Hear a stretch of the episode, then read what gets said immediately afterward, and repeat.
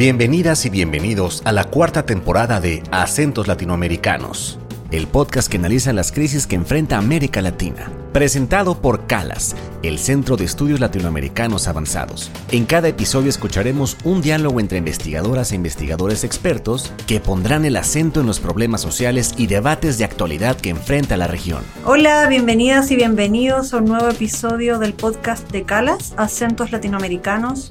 Yo soy Laura Jordán González, musicóloga y profesora en la Pontificia Universidad Católica de Valparaíso, en Chile.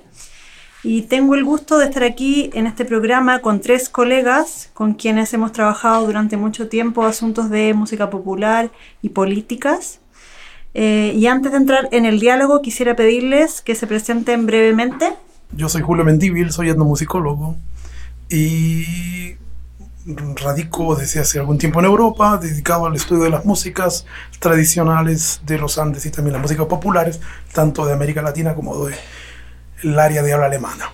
Yo soy María Luisa de la Garza, trabajo en la Universidad de Ciencias y Artes de Chiapas y bueno, soy, mi especialidad son los corridos y también llevo proyectos sobre procesos sociomusicales para la pervivencia de las músicas tradicionales de Chiapas. Hola, soy Christian Spencer, eh, trabajo en el Centro de Investigación en Artes y Humanidades de la Universidad Mayor en Chile y mi trabajo principal está orientado hacia las músicas tradicionales y todo lo que conecta con, con eso, que es una amplia gama de elementos como el folclore, la música popular y otros. Eh, la idea es que podamos compartir ahora con las audiencias que nos están escuchando en distintas partes del globo un poco de las discusiones que hemos tenido estos días eh, aquí en Guadalajara acerca de la música popular y, la política y específicamente quería proponerles que conversemos un poco acerca de la protesta, ¿no? Cómo en sus países eh, se vinculan estos, estos ámbitos, la música popular y la protesta.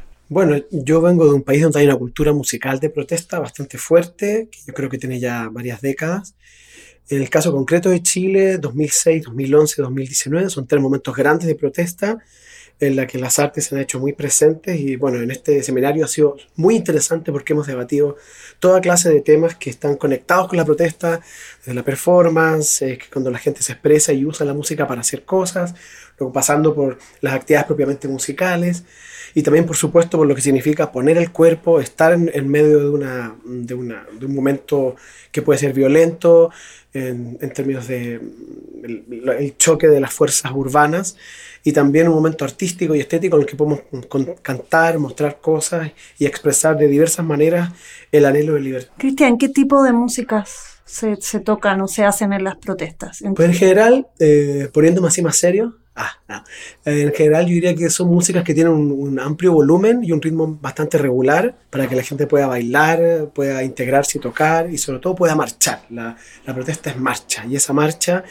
tiene un poder expresivo grande, la gente se suma, se mete, hay una cierta protección que produce el grupo que toca, así que en general son bandas que tocan ritmos andinos, en este caso, en el caso de Chile, una música que ha tenido un boom porque permite marchar precisamente y permite, como decimos nosotros, hacer contrafacta, cambiarle la letra y poder decir cosas, también como ocurre en el fútbol. Eh, colegas, ¿cómo, ¿cómo lo ven en sus otros países o los países donde están radicados esta conexión? Bueno, eh, yo por los ejemplos maravillosos que ha presentado Cristian en este seminario del que hemos participado, eh, me doy cuenta que en México somos un poquito menos divertidos, menos eh, musicales. No, bueno, quizá también un poco menos protestones, porque hay formas y formas de protestar, ¿no? No somos, creo que, eh, no diría yo que Chile es el país más bailable de Latinoamérica, pero, pero este, yo creo que a México le falta aprender un poco de la cultura bailable de muchos de nuestros países, también en la protesta. No digo el baile fiestero, porque para eso somos los primeros, pero bueno, en la, en la protesta encuentras batucadas, muchas, pero tenemos menos práctica coral, por ejemplo, las consignas, eh, bueno, todo eso está mejorándose por, de algún modo, lamentablemente, porque quiere decir que hay muchos motivos, ¿verdad?, políticos, en fin, para ir a protestar. De todos modos, yo invitaría a toda la gente a, que haya protesta o no, se fomente actividades eh, lúdicas, de canto, de tambores, eh, de vientos, para que en cualquier ocasión que haya necesidad de protesta podamos ir bien este, hacer los coros y hacer los gritos y las consignas bien armonizados. María Luisa, ahora estamos hablando de la protesta en el sentido de un evento, ¿no? El acontecimiento de ir a protestar, pero también está la, eh, la idea de la protesta como una forma o, o, una función, podríamos decir, de la música popular. ¿Nos puedes contar un poco de eso? Sí, cómo no. Bueno, y en México en particular, ¿verdad? Tenemos la tradición del corrido. ¿Verdad? Que, es un, pese a todas las cosas negativas que se dicen de él, eh, porque los mensajes que más se escuchan, pues son mensajes eh, violentos, básicamente son los que más molestan y con, con razón, digamos, pero yo diría que hay que saber escuchar los mensajes que nos dicen todas las músicas, porque reverbera ahí pues las preocupaciones de la gente. Y estoy hablando no solo del corrido, sino de muchos otros géneros donde la lírica es importante, ¿verdad? Y diría yo del corrido respecto a lo que podría decir, igual que podría decir de una novela o de un cuento, es un género y dentro puede haber cosas mejor hechas, cosas menos eh, bien hechas, con tendencias políticas diferentes, con tendencias mm, ideológicas diversas, ¿verdad? No hay una, una sola. Bueno, dicen el corrido es la voz del pueblo, lo que pasa es que el pueblo es mucho pueblo, como decimos, ¿no? Es muy diversos colectivos que lo conforman. Así que sí, en México hay esa tradición y está sumamente vivo. Quien solo escuche, eh, digamos, lo que se llaman los narcocorridos, bueno, está bien, pero desconoce, desconoce un montón de corridos de todo tipo, hay que acercarse a los colectivos probablemente a, muchos de esos que marchan con batucadas y con, con vientos, con bandas, para ver cuáles son sus protestas y tal vez nos sorprendan y haya interesantes eh, estrofas que a lo mejor algunas se les puede poner, bueno, tienen su música, pero hay que hacer ese traslado de llevar también este, otra tradición musical, quizá a las calles. Lo hay, pero lo hay con trovadores, algunos trovadores solitarios. Sería bueno, después lo que hemos visto, eh, que a lo mejor pues a coro, como otras canciones que ya se están haciendo, ¿verdad? Claro. Julio, ¿y cómo lo ves en Perú, eh, específicamente en la coyuntura actual, ¿no? De, las protestas y, o de la, de la situación política actual? ¿Tendrías algo que decir? Bueno, quizás que en comparación con Chile, lo que para ustedes ya es un poco historia, para nosotros en la actualidad. ¿no? En este momento en el Perú se vive un estallido social muy fuerte y en las protestas la música está siempre allí y de maneras similares en las marchas encontramos grupos de sicuris, encontramos también batucadas, encontramos bandas con metales y también, por ejemplo, pues grupos de danza que van eh, cantando y danzando, eh, protestando. Pero también, y quisiera complementar esto, em, fuera de la marcha, también hay una canción protesta que siempre está allí, creando disenso, creando conciencia, y esto es algo que en el Perú tiene mucha tradición. Eh, durante los años 80, cuando vivimos el conflicto interno, eh, yo pertenecía a una generación de músicos que salíamos a tocar y cantábamos temas en los cuales denunciábamos las matanzas del ejército a poblaciones indígenas indefensas, ¿no? Y esto, por supuesto, involucraba también un riesgo, ¿no? Nosotros muchas veces mientras tocábamos vino la policía y nos llevó simplemente por tocar este tipo de música que denunciaba eh, qué sé yo, asesinatos extrajudiciales, eh, secuestros, desapariciones, ¿no? Eh, que era algo muy común, desgraciadamente, en los años 80. Pensábamos que habíamos pacificado el país, la verdad no, se dice siempre que muerto el perro se acabó la rabia, en verdad el perro no murió nunca en el Perú, los resentimientos, eh, la injusticia, los contrastes sociales siguen allí, entonces es lo que se está viendo ahora, que hay mucha insatisfacción, la gente sale a protestar y el gobierno, igual como hace 40 años, responde con violencia, responde con balas y tenemos gente que está muriendo, tenemos más de 60 muertos actualmente en el Perú en un gobierno que no llega ni siquiera a los cuatro meses, ¿no?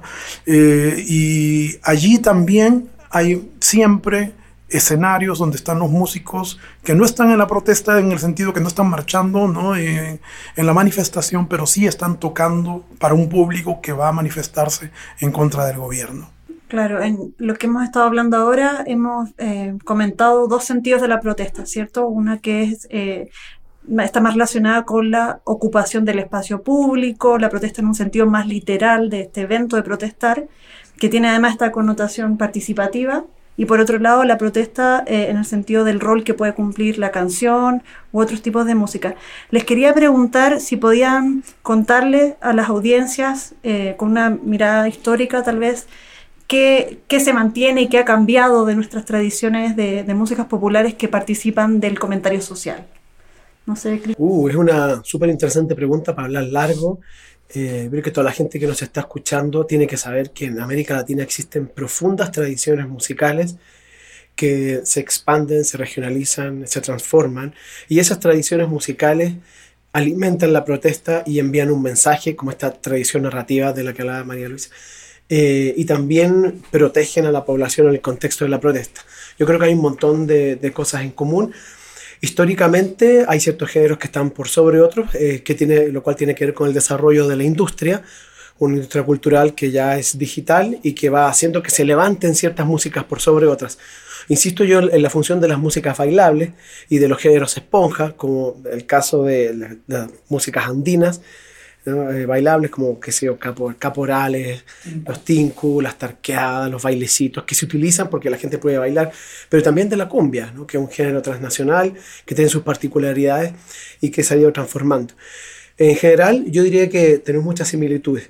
Y por último, destacar que mm, a mí me interesa mucho y creo que la gente que eh, escucha sabe si ha participado en protestas, si no ha participado y consideran que hay una injusticia social, los invitamos a que se manifiesten libremente en, las ciudades donde están, porque la protesta es un espacio de libertad, de expresión, donde se ponen en juego formas expresivas que son relevantes para la gente y que en el fondo son parte de este patrimonio que es la cultura popular de los pueblos. Es además un espacio de movimiento, siempre la protesta va de un lugar a otro y siempre toda la música que hay ahí es en vivo. Entonces es realmente un espacio significativo, un lugar de enunciación, o sea, desde donde se puede enviar un mensaje, de donde se puede hablar, que yo creo que es un rasgo común de América Latina. Me gustaría decir una cosa que yo creo que es eh, algo nuevo.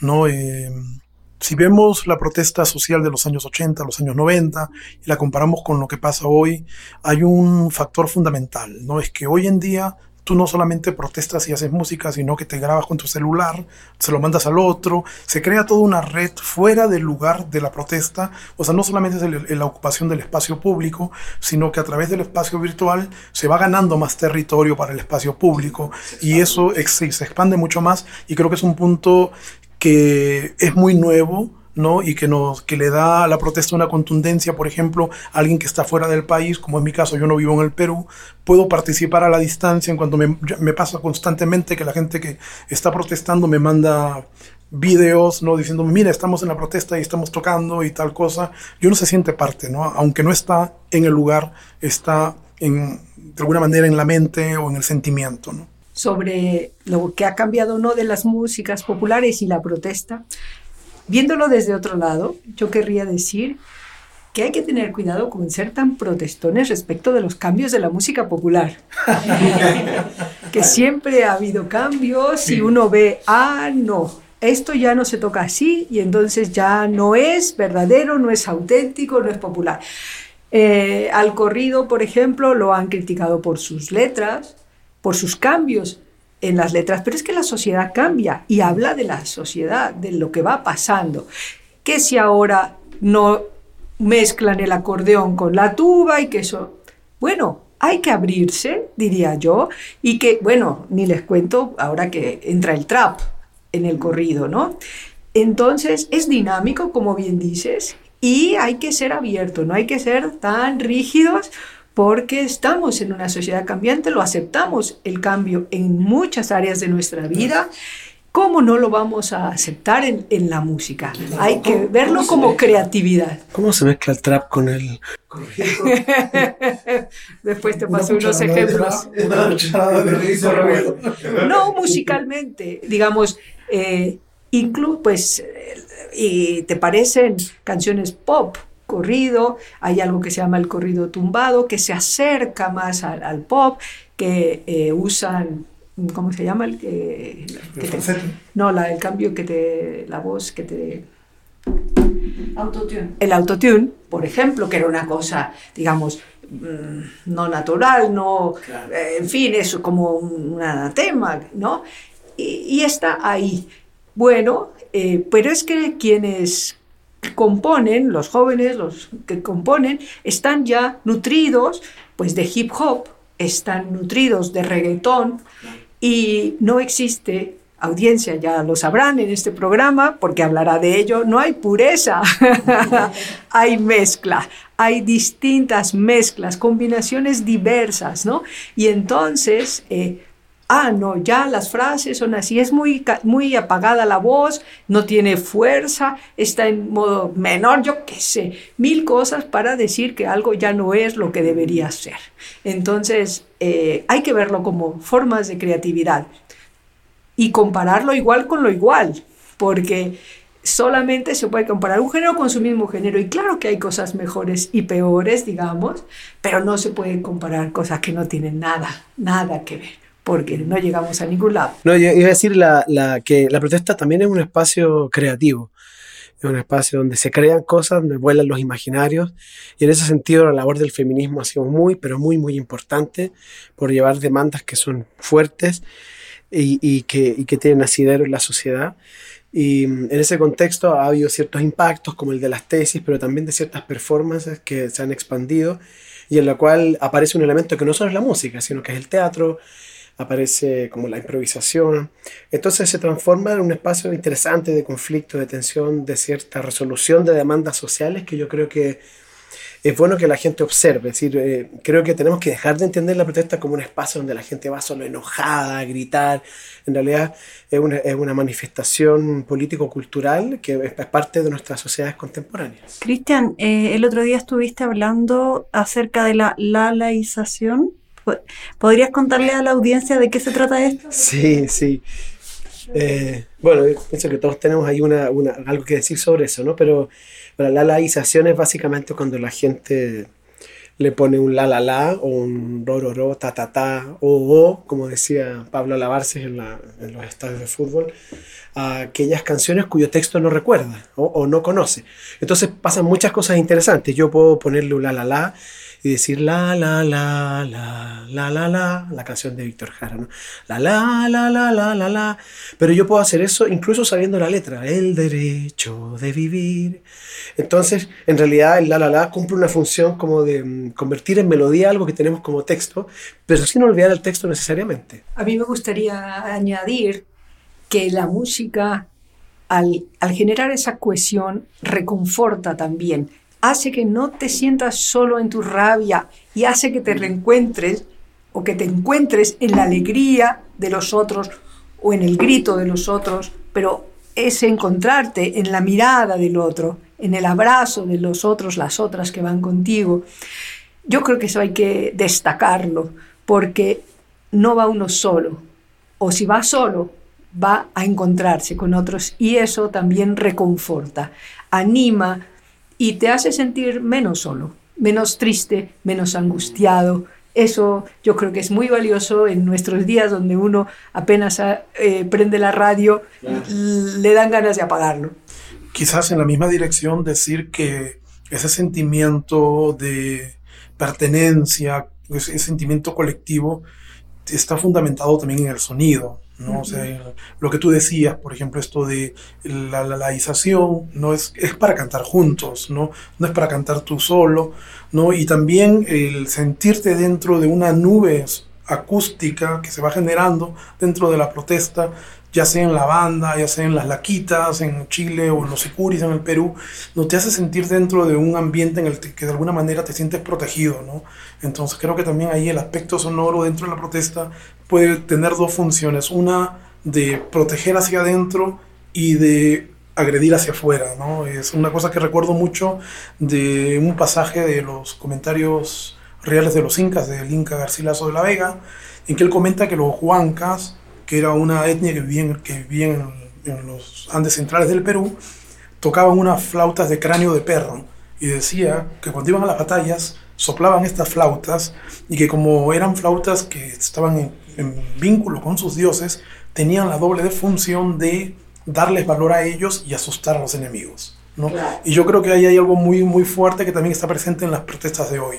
¿no? Hacia adentro la música cohesiona, hacia afuera también golpea. Porque la música no es como se dice un idioma universal, la música también divide, la música también hiere. Y algo que no solemos pensar es que, a diferencia de los ojos, si yo quiero huir a algo que me aturde visualmente, cierro los ojos, ¿no? Pero los oídos no los puedo cerrar. Entonces, cuando me hacen bulla, yo no puedo resistirme al, a la agresión acústica, ¿no? Y creo que ahí en la protesta es muy importante lo que decía Felipe Trota, nuestro colega brasileño, que hay formas de presencia que son agresivas, quieren ser agresivas en el espacio público, haciendo sonidos fuertes, sonidos que justamente marcan la diferencia, ¿no? Sí, yo veo ahí que hay, ah, claro, hay un poder interpelador de la música, en este caso es una interpelación política, ¿no? es una crítica política, eh, no siempre tiene texto, pero sabemos cuál es el mensaje de la protesta, en ese sentido yo creo que ahí se puede leer de muchas maneras. Eh, también la protesta deja marcas, puede dejar una memoria en la ciudad, con grafitis, con rayados o con momentos de violencia que salen en los medios, que lamentablemente es usualmente lo único que aparece. ¿no? Pero todo este, este espacio, la desmonumentalización que produce la protesta es relevante porque está enviando un mensaje. No siempre el mensaje tiene palabras, yo creo que ese, esa es una cuestión central y en el fondo este seminario de cultura popular que hemos estado haciendo aquí estos días, que ha sido maravilloso, nos ha enseñado que esto tenemos muchas cosas en común que compartimos y una de esas es este mensaje que deja el sonido en el espacio, no solo la música, también el sonido y, y la función que puede cumplir y el mensaje, a quién se le está eh, enviando ese mensaje. Yo quisiera comentar una cosa pequeña también, cómo la protesta en la calle, eh, cómo la ocupación del espacio público reescribe las letras de las canciones, también cuando se utilizan conscientemente con un texto. ¿no? Les comento una, una anécdota, 1989, cuando cae el muro de Berlín, una de las canciones más populares en, en Alemania era una, una balada que se llamaba No queremos más mentiras, que era una canción de amor en que el, el- el hombre le dice a la mujer, hemos pasado por tantas cosas, ya no queremos más mentiras, empecemos de cero. Y es lo que cantaba la gente en- frente al muro. Le decía al gobierno, no queremos que nos sigan mintiendo, ¿no? Entonces, una canción de amor se vuelve en un tema, en un lema político solamente por la situación, ¿no? Y me parece que esa es una, esa es una característica de la protesta social que es muy rica, porque reformula todo, resignifica todo. Sí, ahí dices la misma letra en otro contexto. Exactamente. Y existe la posibilidad de la misma música con otra letra. Exactamente. ¿Verdad? Incluso, bueno, los chicanos, no solo que hayan traducido eh, canciones eh, y corridos, digamos, eh, de canciones en inglés, en español, o que ha- hacen corridos bilingües, ¿verdad? Pero canciones conocidas de todos, pues sean en inglés, sean en español, se le añaden letras nuevas. Dije los, los chicanos porque pensaba en una canción que ahora mismo soy incapaz de cantar, pero, pero en fin, pero eh, hay, hay muchas, ¿no? Y, y, por ejemplo, Carabina 3030 este, es el himno zapatista eh, de, los, en, en de los zapatistas de Chiapas, ¿no? Solo que eh, la letra es un poco diferente, ¿no? Ya se mira el horizonte, empieza así. Sí, hay una cuestión increíble, es que haya un repertorio internacional, eso es algo sorprendente. El Pueblo Unido, Bella Chao eh, y otras canciones eh, que se van dividiendo como regionalmente im- impactan y la gente las recibe, la gente las puede interpretar. Y por supuesto está la influencia de la música de los estadios, bueno, el- el- las barras o la- los torcedores en Brasil son los que eh, toman las canciones, les, les cambian ciertos elementos, las, las repiten, las mueven y muchas veces eso pasa a las protestas y en el fondo no tiene que necesariamente con, con el fútbol, sino que con la masividad del mensaje. A mí me llama la atención, eh, y como para hacer un ayuda a memoria también a la audiencia, que aquí mis colegas han estado eh, hablando de estos usos políticos que no se atribuyen a los creadores, a los artistas necesariamente, sino que tienen que ver con la posibilidad que tienen todas nuestras poblaciones en América Latina y en el mundo de darle uso a las canciones que, que son parte de sus vidas, ¿no? Y darle unos usos políticos en colectividad, en comunidad. Ahora vamos a hacer eh, un breve corte y vamos a regresar en un instante a esta discusión sobre la música popular y eh, la protesta en América Latina. Recuerda visitar nuestra página www.calas.lat diagonal publicaciones para encontrar los perfiles de los expertos de este episodio, así como bibliografía complementaria sobre el tema que exploramos hoy. Estamos de regreso en el podcast del Calas Acentos Latinoamericanos, donde hoy nos acompañan María Luisa de la Garza, Julio Mendíbil y Christian Spencer. Eh, los quiero invitar a que cerremos esta conversación eh, que se ha tratado de la relación entre las músicas populares y la protesta, eh, pensando juntos sobre los escenarios actuales donde vemos un, regreso feroz del autoritarismo y qué posibilidades nos dan las músicas populares para eh, enfrentar estas situaciones. Bueno, yo creo que hay una gran tradición de instrumentalización de la música en todos los gobiernos autoritarios. Ya Platón decía que había que desterrar la música de la República, no justamente porque cautivaba, ¿no? El Tercer Reich usó de la música de una manera muy, muy eh, consciente para manipular a la población y lo han hecho todas las dictaduras. Por ejemplo, no hay dictadura en América Latina que no haya agarrado un género musical nacional como característico de la nación, representativo de la nación. En el caso de Chile, por ejemplo, la cueca, ¿no? Eh, la dictadura en el Perú, por supuesto, igual, puso la música andina como un, como un símbolo nacional, ¿no? Entonces vemos que la música no solamente sirve para crear protesta, sino que también tiene un lado muy afirmativo, ¿no? Tiene un lado muy eh, de consenso, pero no desde abajo, sino desde arriba, ¿no? De, además de imponer un consenso desde arriba, y esto funciona evidentemente pues, porque el, Estado maneja instrumentos ¿no? y teniendo el monopolio, el monopolio de la violencia, puede ejercer presión sobre la población civil y llevarlo a, o al menos proponerle con una violencia disimulada, ¿no? una obediencia. ¿no? Entonces yo creo que es muy importante ver cómo en este momento en varios países de América Latina se está usando la música de una manera eh, bastante peligrosa. Fujimori lo hizo en el Perú con la tecnocumbia, eh, Bukele lo está haciendo en El Salvador, eh, Bolsonaro lo hizo también en, Brasil ¿no? con la música sertaneja. Entonces vemos cómo se van utilizando las músicas para generar un consenso y también digamos, para contrarrestar los sonidos de la resistencia, los sonidos de la insatisfacción en la población. Bueno, a mí me gustaría señalar también una cierta violencia que se ejerce cuando géneros que ganan popularidad entre la gente se blanquean.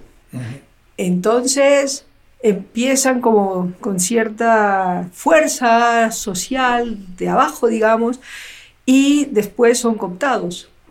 O sí, son, se van diseñando ya los, a los intérpretes que van a tener más fama, ya entran al mainstream y, y ya, ya cambió algo, ¿verdad? Y eso, hay una voluntad ahí que refuerza pues la estratificación social, ¿verdad? Entonces se refuerzan estereotipos y se eh, criminalizando algunas estéticas, ¿verdad? Y se blanquean, eh, ya la misma palabra lo dice, ¿verdad? Digamos, se acerca a lo hegemónico, géneros que eran o demasiado morenos o demasiado eh, rudos para lo que se dice el oído fino, ¿verdad? Pero el tema del dinero es muy importante, entonces no hay que dejar el género, pero hay que quitarle lo rasposo, digamos, ¿no? Sí, sí, oye, este es un tema, otro súper tema. Estamos, tocando temas que son, que son también son tradicionales en la investigación eh, musical latinoamericana. Yo solo quería decir que la calle ofrece un medio de contraste de lo que ocurre fuera de ella, ¿no? porque eh, los populismos de derecha, que es lo que estamos presenciando en último tiempo, se han apropiado a ciertas músicas, pero eh, los nacionalismos de izquierda, que también son fuertes, han desarrollado un repertorio largo eh, a lo largo del siglo XX y ese repertorio está en la calle, es callejero, es de protesta. Entonces hay una cierta artificialidad de la apropiación por parte de los populismos de derecha de estos repertorios que no se logra ver bien en la calle. Es un repertorio más pequeño y, y en realidad eh, este repertorio del nacionalismo de izquierda es muy extenso y grande y se contrasta mucho cuando uno va a las protestas, em, que es un poco el tema del que estamos abordando, y uno percibe que la gente común y corriente conoce, vamos a decirlo así, un poquito en una caricatura, 10 canciones de izquierda de protesta, pero prácticamente ninguna de las otras. Entonces yo creo que ahí hay, hay una formación de audiencias, por llamarlo así, un repertorio aprendido de la gente, y eso es bien interesante porque es parte de nuestro capital cultural, que es en el fondo la cultura popular que el pueblo trae consigo en la calle. Bueno, hemos estado hablando de esta eh, relación entre música popular y protesta. Eh, me parece interesante que aquí los colegas han acentuado esta mm, condición eh, cambiante, maleable de los sentidos que se le otorgan a los distintos repertorios y canciones y prácticas, pudiendo ser tanto usada para la derecha, para el autoritarismo, para la violencia, como también eh, para la, protesta y la, resistencia, ¿no? Y para imaginar unos mundos mejores posibles. Em, quiero agradecer mucho su participación eh, en este episodio a Julio Mendíbil, María Luisa de la Garza y Cristian Spencer. También les agradezco a ustedes que nos escuchan y que están con nosotros analizando cómo se afrontan las crisis y procesos de cambio social desde América Latina en este caso desde la música, ¿cierto? Eh, les invitamos a dejar sus comentarios en las redes sociales del CALAS. Yo soy Laura Jordán González y nos escuchamos muy pronto en el próximo episodio de CALAS, Acentos Latinoamericanos. CALAS, Acentos Latinoamericanos, es una producción del Centro María Civil Amerian de Estudios Latinoamericanos Avanzados. Olvia A. Maesterra Sierra es nuestra productora general. La producción ejecutiva corre a cargo de Jogen Kemner. La edición es de Mitzi Pineda y la música y postproducción en nuestros episodios pertenece a Carlos López. Escucha nuestros episodios cada dos semanas en tu plataforma de podcast favorita. No olvides visitar nuestra página www.calas.lat para acceder a contenido extra de este episodio y seguirnos en redes sociales. Nos puedes encontrar en Facebook, YouTube, Instagram y Twitter como arroba calacenter. Nos vemos muy pronto. Hasta la próxima.